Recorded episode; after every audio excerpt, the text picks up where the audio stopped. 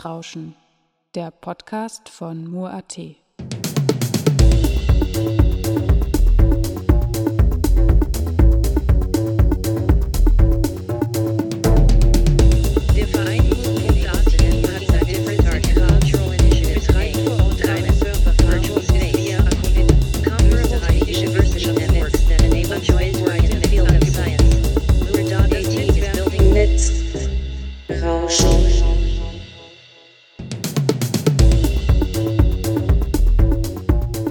welcome to Netzrauschen, the broadcast from Mur.at where we cover topics related to digital society, media art and net politics. In this special edition with me, Andreas Zingele, I present you the recordings from this year's work lab titled Paying Tribute to Aaron Swartz that took place between June 21 to 24, 2023 at KIG in Graz, Austria. This program is part of the project series Aaron's Law that includes various artistic technical projects dedicated to Aaron Swartz and developed in close cooperation with ACOnet Net Art Coordination Center. Along with Edward Snowden and Julian Assange, Aaron Swartz is considered one of the most important internet activists to date, who strongly shaped and influenced the development of the internet in his short lifetime. As a programmer and advocate for the open access movement, net neutrality, and civic awareness, he defended the exchange of information constructively across geographic borders via the web. Aaron Swartz was conscious about the immense meaning of the words open access, open source, and net neutrality for the creative development of art, design, as well as science. All further links you can find in the show notes. Let's listen to one of the presentations now.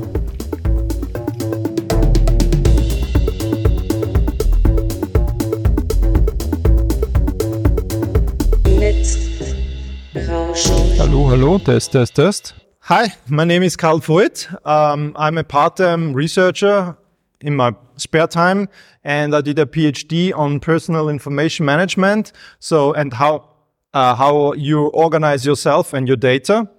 Uh, my focus is on personal information management because when it comes to multiple people, uh, it gets way more complicated and I cannot deliver that. But I have certain tips and tricks, of course, for multi-persons environment as well. So, um, my focus is on personal information management. My focus is on methods and not so much on tools. And my third focus is on developing new methods and therefore developing new tools in order to use my own newly developed methods because they're not out there yet. So I've created a lot of uh, open source software to organize myself basically. And I'm very open about it and I blog about it. And you find everything I do on my blog, karl-voit.at. Um, and if you uh, visit the Etherpad from this, uh, you find another link to an Etherpad I created with all additional notes on my talk here and links to blog article articles that deal with the topic I'm talking about today. Half an hour isn't very much to me because I have so much content to talk about. I have a, a, a 40 hour lecture on personal information management and this itself is a summary. So it's very hard for me to focus on something specific for a short time um, like that but I thought about it and uh, I thought that I will start with a demotivation talk so that you stop using things and method you're probably using until now because I know for sure they won't work. They don't help you. And there is great research um, that backs this opinion. Certain things are based on research I'm talking about. Certain things are based on my personal experience or my own research, if you like. Okay. So first of all, uh, whoever has uh, heard of the vocabulary problem? No, perfect, perfect. Then you all learn something new, which is a very fundamental issue that we all suffer from. So first, vocabulary uh, problem. This is based on a famous research from the 80s. So this is most of the things I'm talking about is decades old, but we still continue to do it otherwise. Unfortunately. Uh, and therefore there is much need to change things, to make, uh, to create new methods, to create new tools, and to get rid of uh, how the computer is actually working for us. So one of the basic basic things the vocabulary problem teaches us. No, let's let's let's begin otherwise. Uh, how was this vocabulary problem researched? Imagine you're a group of participants in a groundbreaking research test in the 80s. Uh, just imagine some 80s hits from the charts back then to get down to the situation. There was no Windows 95. There was no Windows actually and so forth. So it's uh, groundbreaking personal information management or information management research. Uh, actually, before the personal computer began its its its uh, successful rise. Still, nobody has learned from this research yet. Not so much, actually. So, you're a group of participants. You are sitting around a round table. So this needs to be a rather large round table. And you're sitting here, here, here. Yeah. So you all can see to the middle of this round table. And uh, here, a physical item is placed. Let's, for, for example, let's take that. Okay. This one is taken and put on the table. Hmm? And without talking, you were asked to write down the first word that comes to your mind, what you would think would be the perfect name for this thing, whatever this is. Actually, this is a stupid example because it's on the more obvious side. There are better examples than that. Um, uh, but let's stick uh, to that for the sake of example. So you're sitting around, you're writing down your first word. Imagine yourself what you would write for uh, for uh, naming this thing. Okay. So then, when this round is over, please forget about the word you have written down because it doesn't count for some reason. Now you are asked to write down the second best name you have for this thing. Okay? The first one is done. Now you have to find an alternative name. You write down this second term. Sometimes it's a word, sometimes it's a phrase, whatever. Uh, again, imagine this name, okay?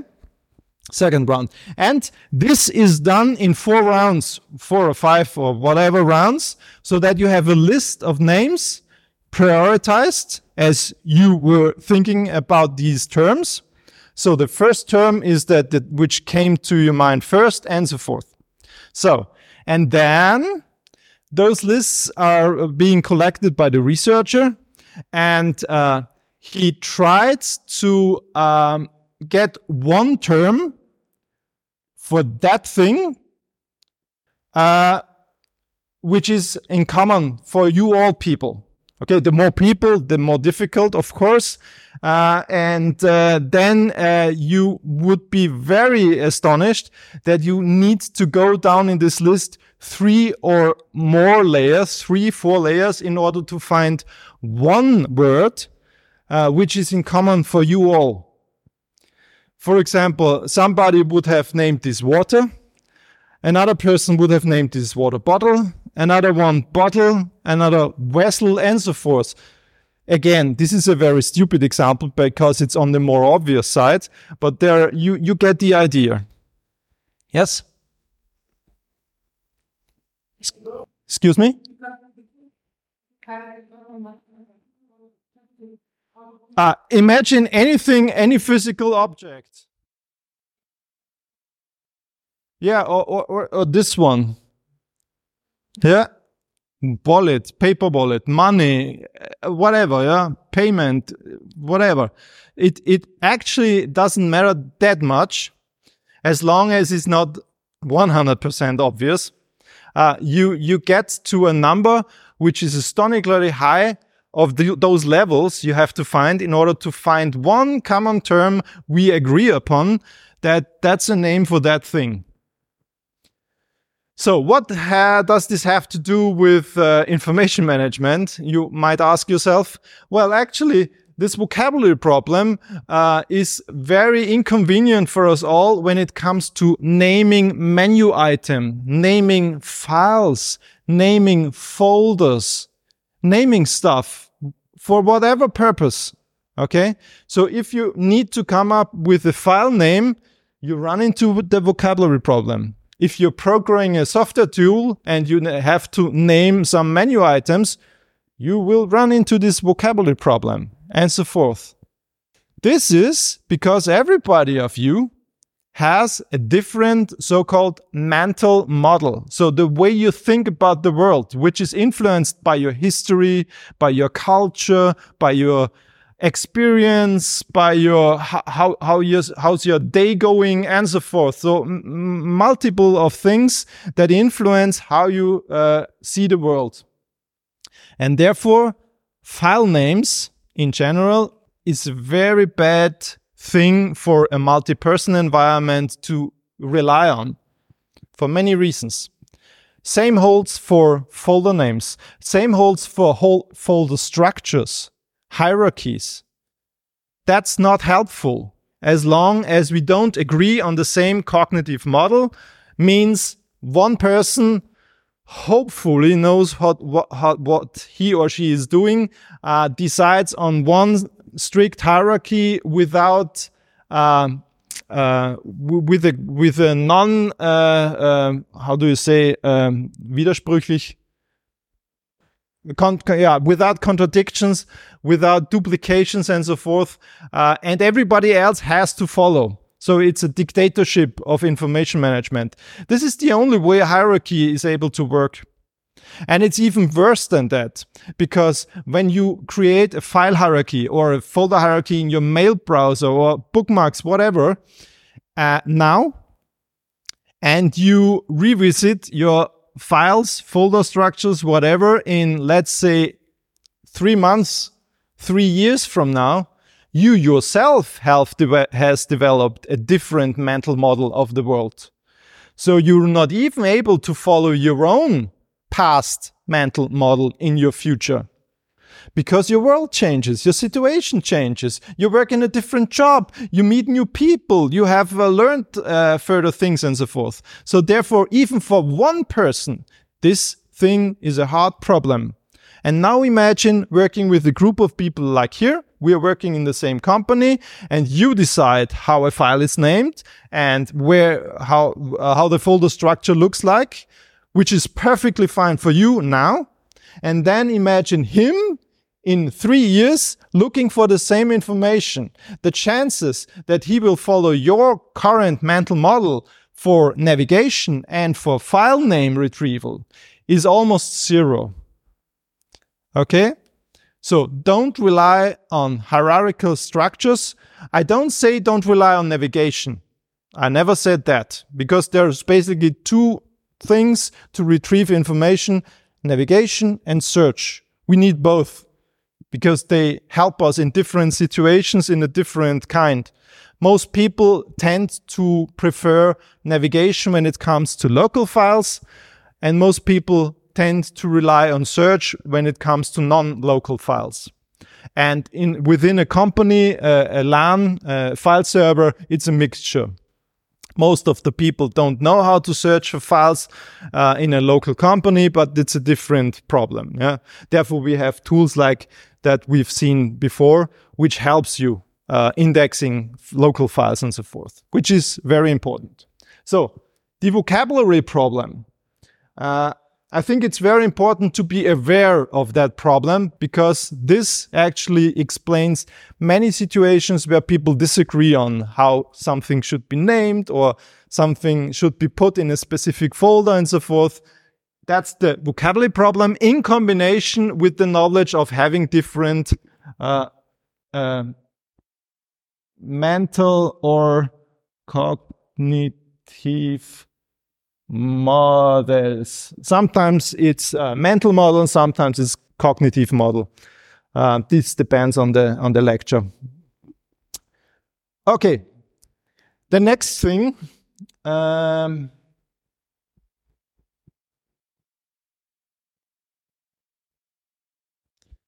who knows what desktop metaphor is? Okay, a few people. Uh, I think everybody of you will know when I explain it. Uh, but let's begin. In, let's let's go back to the 50s of the last century, for example, where the first file systems have been developed for back then modern computers.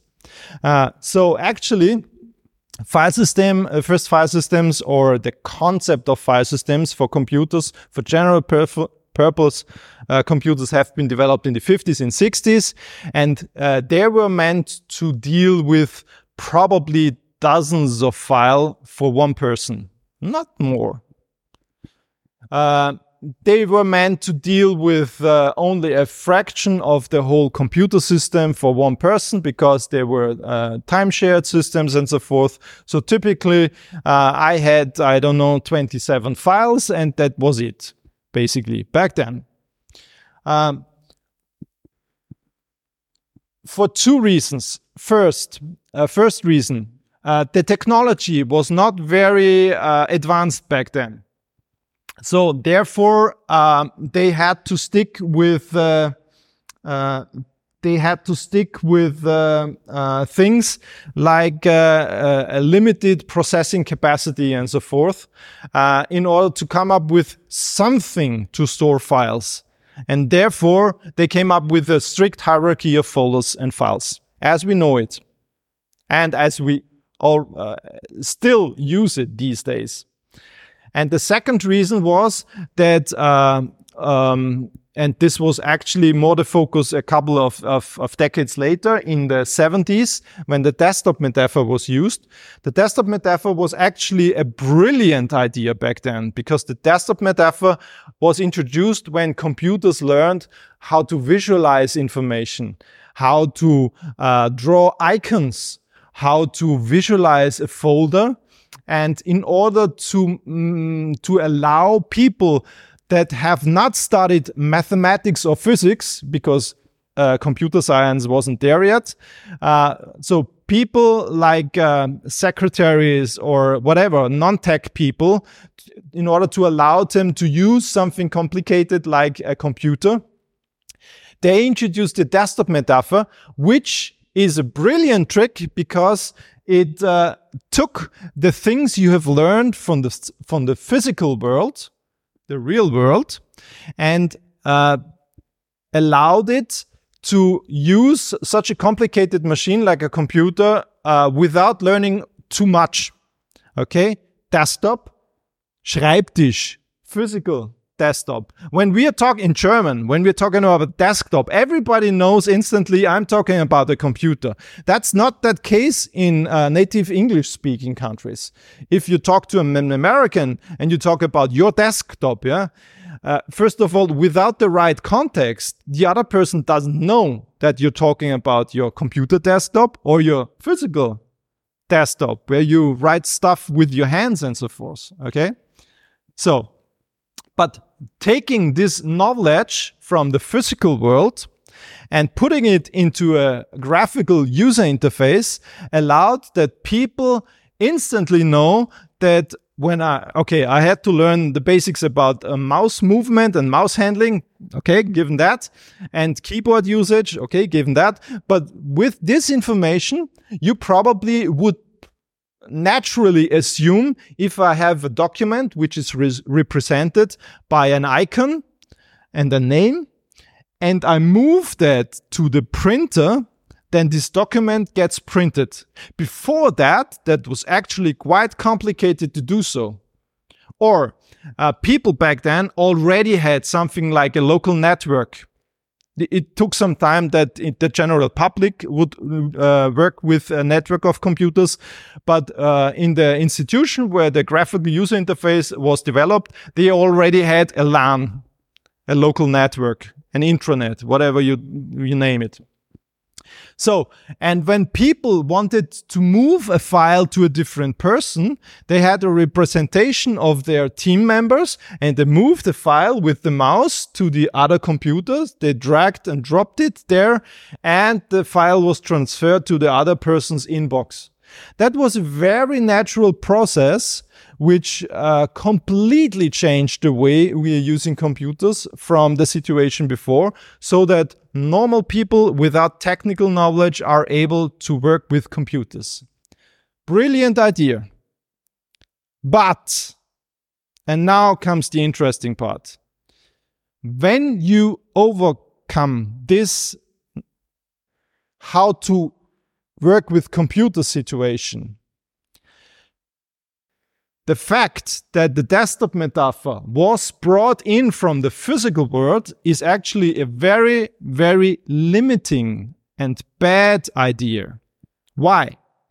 Because, for example, one thing like this one in the physical world can only have exactly one specific location. In the, in the virtual world on my computer, when I have a file, there is nothing that actually says it's forbidden to have one specific file in two locations or even 20 locations, wherever I need this stupid file. If this, for example, uh, the file representing somehow my to-do list, yeah, I can imagine uh, hundreds of places where I want to have a represent representation of my to-do list in the file system.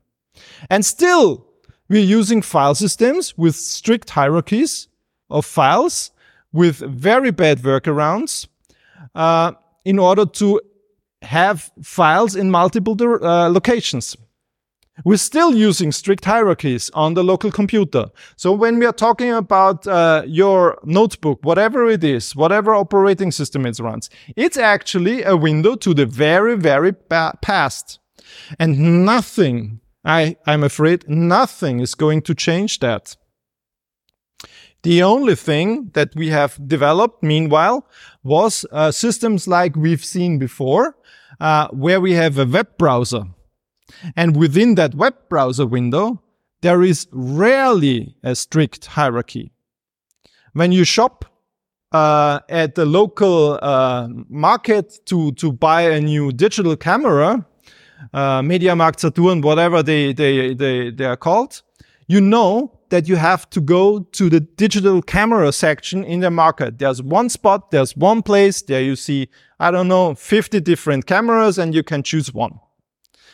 If you are shopping for a digital camera in the virtual world, in your web browser, you don't even realize that actually the same, the very same camera could pop up in many different locations. For example, uh, catch of the day or office supplies or children's uh, uh, stuff or outdoor equipment or digital cameras. The same camera doesn't matter. And it's very natural for us to assume to find the same very digital camera in multiple spaces, multiple spots.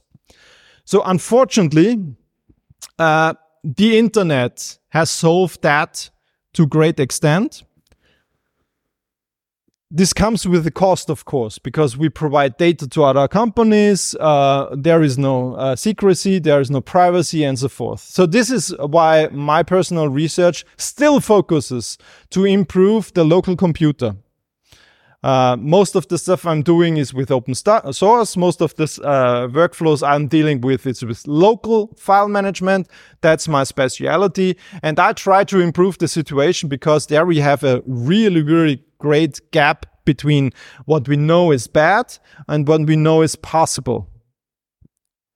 So what else do I have? So, um, yeah, and for the same reasons, hierarchies, any hierarchy won't work with uh, collecting stuff. It helps a little bit if you have the same mental model or a similar mental model, or if the mental model is written down and you need to learn it in companies. Sometimes it, it is like that. Then a hierarchy may work or may provide a good workaround because navigation is still a good idea. in addition to search. Uh, I, for example, have developed a, a, mixture between navigation and search. Uh, I called it tag trees, uh, and my method for managing file deals with uh, tags, tagging, and um, when I uh, attach tags to files, I generate from a set of a given set of files a navigation hierarchy which consists of tags. So imagine you have uh, a, a, folder, a file folder, directory where you see only tags and you get, uh, you, you go to the folder, uh, let's say sports and then within sports, you go to the folder, like say, um, hardware. And in this sports hardware folder, you find all the files that has at least the tags sports and hardware.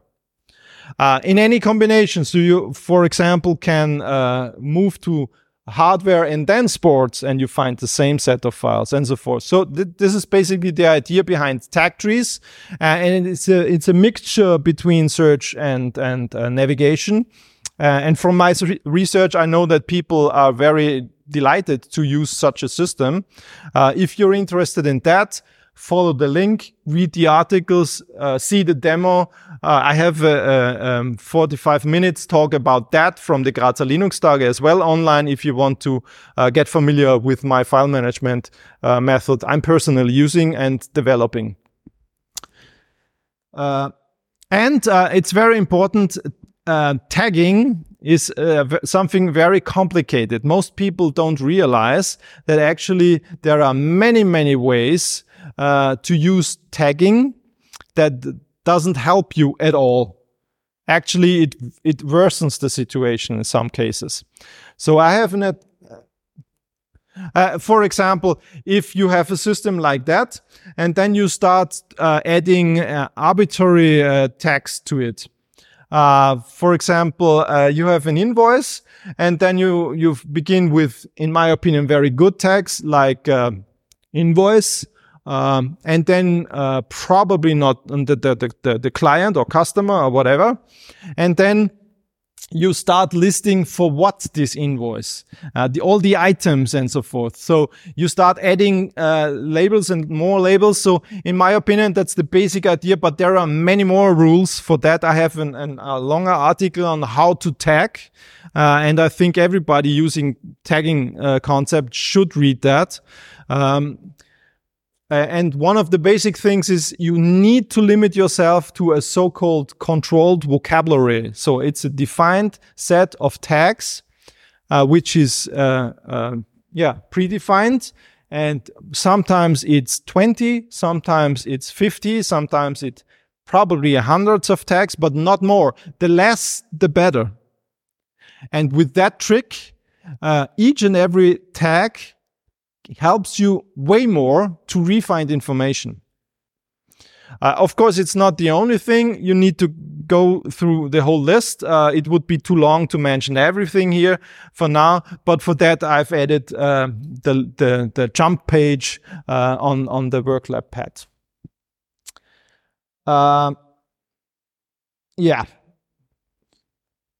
One one thing. Um, oh, oh, there's of order. Uh, I've, I've, once read a book which is very, very great to read. Uh, it's from David Weinberger. It's called Everything is Miscellaneous. Uh, and I, I, highly recommend everybody to read it. It's really, really great for multiple of reasons. You learn about the history. You, you learn about many things that doesn't make any sense at all when it comes to organizing things. And one of the ideas, which was uh, mentioned in the book, is the orders of order. There are three orders of orders according to David Weinberger. The first order of order uh, and I don't remember the actual names, so please pardon me if they differ from the book. Uh, I say the first one is physical order. Um, the best example for that is a library. You have a set of books and you need to order them. Uh, the only thing you can order books is with one common property. For example, you order your books according to the first uh, name or the last name of the author. You order your books according to the title. You order your books uh, according to their size, or you order your books according to color of the cover, for example. Uh, most bookshops uh, have the issue that people come to the bookstore. I, I want to buy this book. I can't remember the name, but it was green, which is a very frequent uh, thing. So actually, it would be a very clever idea for that situations to have all books ordered by cover, uh, by, by the color of the cover. Of course, you can only have for one set of physical uh, items, you can only have one order.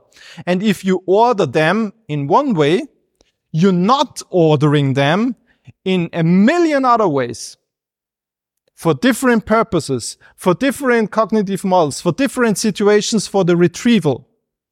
And therefore, ordering things in one order, like in a strict hierarchy of files and folders, is not a very good idea. It's actually the worst workaround you can think of when you have limited technical knowledge, like developing a file system uh, prob- almost a hundred years ago. Not quite that much, but you get the idea. Okay. So only one order of things is a bad idea because you have different situations to retrieve. And uh, this one uh, gets backed up by a very great example also in the book. And I, I love this example because it, it, it, it gives you a very, very great image of the whole problem in your head. Imagine you're inviting people to eat with you at your home. Then you have the situation in your kitchen with the dishes. You have a certain order of your dishes in your cupboard. So uh, the the dishes are in a certain order, the glasses in a certain order, and the, the forks are in one place, the knives are in one place, and so forth. That's one order. Then you prepare your table for your guests, and what do you do? You open the cupboards and you take out the dishes, you, you, you take out the forks and the knives, and you arrange then the same items in a completely different order on the table because everybody got one fork, one one plate, one glass or two, whatever, and so forth. You get the idea. The same things in the cupboard, the same things on the table, different order. And it, the one order is not worse or better than the other. You just need them in a different situation. And the same holds true with your information if you think about it. And the next one is your friends came over, you had a great evening, uh, you ate your lunch, and then what comes next with the dishes and so forth? They need to go to the dishwasher. You take the, those dishes from the table and you put them in your dishwasher. And guess what? You have yet a third order of things because there, for this situation, it's important that, for example, the more dirty things are on, may on the front. Everything should get a splash of water and so forth. Okay. So the same things, three different kinds of orders. Everyone is perfectly fine for itself but you need to be aware the same stuff, different orders, different purposes. The same holds true, as already mentioned, for your information.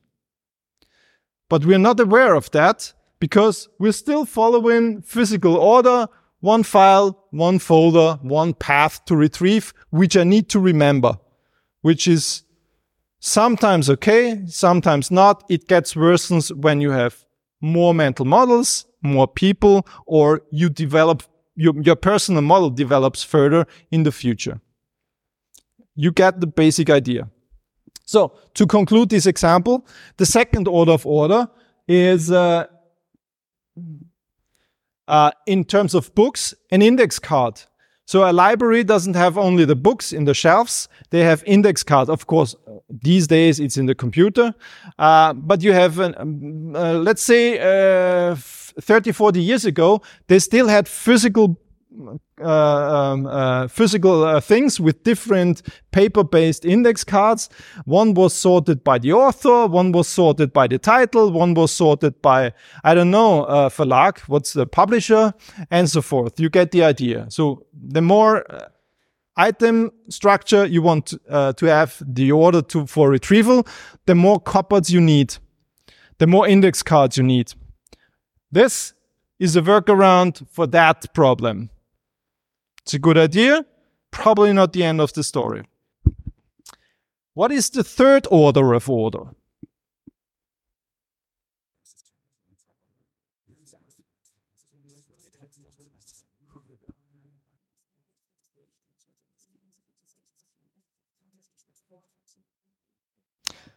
The third order is no order. This option is very interesting because this was introduced by computers. For example, he said, whatever you do, you, you still have the file system for navigation, as far as I understood it. But if you need to look up a certain thing where you only know, I don't know, the, the, the type of invoice and, for example, the amount, search is your friend. And this is a specific search based on specific purpose, uh, patterns and, and values and properties of a document you need to maintain. But this goes further. Full text search. No order at all.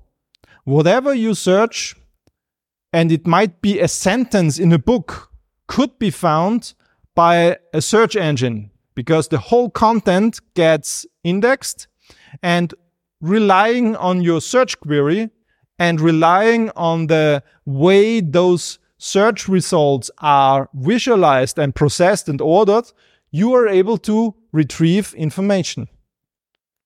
No order. The content defines how you find the information. And we need to learn to profit from that when we are using computers. So called modern computers don't help us with that. We're still using strict file systems. This won't change at all. The only thing we developed in the meantime are interfaces in a web browser, unfortunately, because they come with a, a different price we need to pay. Most people ignore this price. That's another difficult, uh, different topic. I can no, I mean privacy issues, security issues, uh, surveillance issues, and so forth. So this is really an issue, and most people are not beginning to understand what's um, related to that. Most people do not even have the background knowledge to to understand why I try to explain those negative uh, things. Unfortunately. Okay. And uh, basically that's it. If you want to, uh, if you want to read more about stuff like that, uh, which I wrote and which I linked from the internet and so forth, please visit, please visit this uh, Etherpad, which links to my Etherpad, where I put a lot of uh, links for that, those topics. And then you find articles and then you can learn more. And probably you want to try uh, my filetags method. That's, that's the name of, of, of this uh, file management method. Of course, the focal is, uh, focus of my tools is in personal information management. So that might not be suited for groups of people, although I also introduced the filetags method for a company with uh, 30 people and it worked as well if you do it right. Uh, and be aware of all those things most people are not aware. The vocabulary problem, it's difficult to come up with terms because whatever makes sense in your head doesn't necessarily make sense in your head. Whatever makes sense in your head now doesn't necessarily make sense in your head in a year or so. Uh, cognitive models, desktop metaphor, we need to get more advanced uh, patterns like that because uh, I, I always say it's like uh, running a marathon with your hand uh, uh, in, in handcuff or with the, what's the name, Krücken, uh, hmm? crouches. Yeah, crouches are great if you have a bad leg. But if you overcome this bad leg, they're really, really an obstacle. And whatever I see when I see people using computers, I always see people using crouches without no further reason. Uh, and the order of order. Sometimes it makes really, really sense to ignore order at all. That's one option we have and one option we need to be aware of. Thank you very much.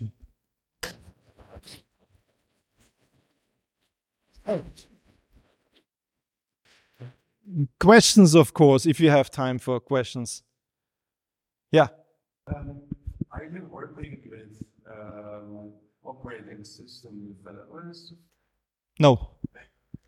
No, I'm I'm not working with operating system uh, uh, designers, whatever, because you it's impossible to find them or to identify them. For if you take Linux, that's probably thousands of people. Whom should I talk to, and why? What what is the motivation for them to change? Because um, um, when when they change, it scares away people because people assume that it's it's it's working like Windows, it's working like macOS. What's the motivation for Apple to change? And it's it, I try I'd say it's really impossible to find the person from Apple because of their secrecy and so forth. I talked to people uh, at Google when when I still was working for the uh, university, um, and uh, which were working with for Google Docs. Back then, it was uh, Google Drive, which back then was called Google Docs. Uh, and I discussed topics with them. And they have so many uh, things they need to follow without being able to uh, to to introduce new topics at all. For example, Gmail. Uh, one of the uh, developers I was talking to was uh, working, and this was a, a luck, a very very great luck for me to find that person to discuss with. Gmail once had tags for their emails, and they were following the trail where there is no order and everything you do in Gmail uh, was based on tags. A new email was tagged with uh, unread and inbox, yeah, and you have uh, stored searches where you see all your emails labeled with inbox, yeah, and then you have a different view with inbox and unread and so forth. You get the idea, and, and it was great uh, and he told me, and, and they actually reverted that idea and reintroduced a hierarchy later on. And I was asking that person, why, why did you do that? Because you, you, you had a situation which was actually better than uh, now because you throw away this idea of a hierarchy and so forth. And he said uh, they, they, they got thousands and thousands of customer complaints because people were not educated enough to deal with the situation they assumed some hierarchies and so forth. They had to revert this, this great concept. Once again, they renamed tags with labels uh, or uh, categories. The difference between categories and labels is that uh, you have uh, many different items uh, with many uh, each with many tags and uh, and uh, if you deal with categories one item can only have one category. That's a mapping to um, a strict physical hierarchy or a strict hierarchy okay? Categories by definitions are only one per items and so forth. So actually our scholar systems is very bad in this and we can deal with that. So um, i don't want to continue because it's already his time, but I'm here for, for, for questions in, in the in the lunch break.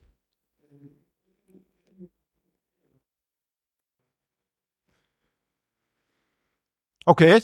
Yeah, the, the Dewey Decimal System and so forth. Yeah, we can. Yeah, you. you I have a question that you were mentioning how to put like the files with tags, or you were like giving, and I was wondering, like, what what tools we use to? Uh, could you give us like an example of a tool to order out our files with tags, and we can like search for it? You you want an example from me where, where you can apply tags to files? Yeah, my file tags. no, I don't know what do you what tools do you use because I think I don't know if in Windows you can. Oh yeah, Win- Windows 10 uh, has at least Windows 10. I think they introduced it with NTFS in the prior version, but Windows 10 had uh, first uh, viable tools for that. And I think they um, they took it to Windows 11 as well, but I didn't look into Windows 11. I have a very nice uh, article about native file tagging in NTFS on Windows, which you can find in my link list. And it's it's very long, but it's very fun to read, especially for people uh, having a little bit of background with information retrieval, because they fucked up everything. It's basically useless. It's so stupid. It's actually a joke, a very bad joke. But we, we, we've learned to uh, laugh at bad jokes from Microsoft decisions. I have a long list. I can uh, talk about uh, bad design decisions by Microsoft. Uh, but particular file tagging native in NTFS is a file system uh, feature, but you need to have user visual, uh, user UI in the system in order to use it everything is really, really stupid. If you want to have a good laugh for probably half an hour, read my article about uh, native Windows file uh, tagging. It was really fun to learn about this myself. And fortunately, nobody is using it anyway. Okay. So, thank you. I'm here uh, in the in the lunch break. Uh, just talk to me. You know the drill.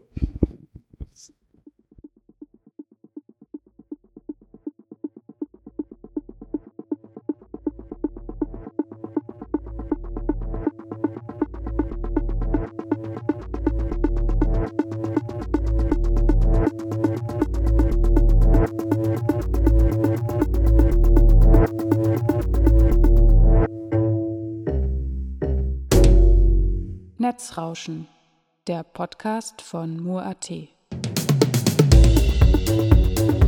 That was another episode of Netzrauschen, a broadcast by Mur.at. This time, a special edition with recordings from this year's WorkLab titled Paying Tribute to Aaron Swartz. You can listen to past episodes of our program on netzrauschen.mur.at and in the Cultural Broadcast Archive at cba.media. Andreas Zingerle says goodbye, and we'll hear each other next time.